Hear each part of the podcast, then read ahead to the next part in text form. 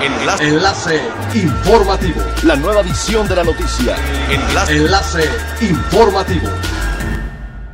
Buen día, les saluda Jocelyn Martínez. Este es el segundo resumen de las noticias más importantes que acontecen este 4 de mayo del 2020 a través de enlace informativo de frecuencia elemental.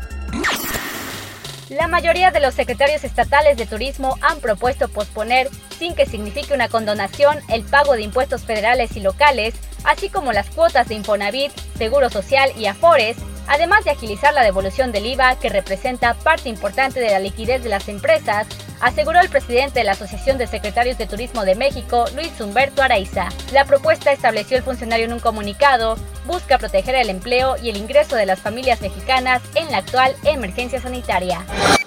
La Asociación de Hoteles de Cancún, Puerto Morelos e Isla Mujeres presentó la campaña Come to Cancún, que abanderará la promoción del Estado en una estrategia que incluye 2x1 en paquetes turísticos. Carlos Gocelín, empresario hotelero y miembro de la Asociación de Hoteles de Cancún, Puerto Morelos e Isla Mujeres, dijo que son más de 150 representantes que avalan esta campaña digital, por ello se creó contenido tanto en español como en inglés en la que se invita a visitar a Cancún. La idea es que los otros destinos del estado podrían sumarse de ser avalada por el Consejo de Promoción Turística de Quintana Roo.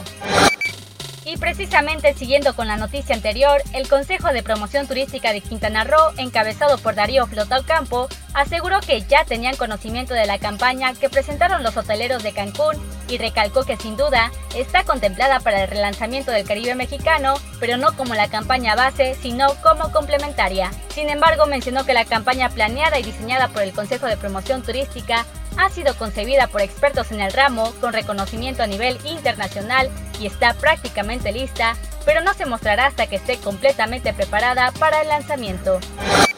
Es elemental tener buena actitud y mantenernos positivos, pero yo también las buenas noticias son elementales.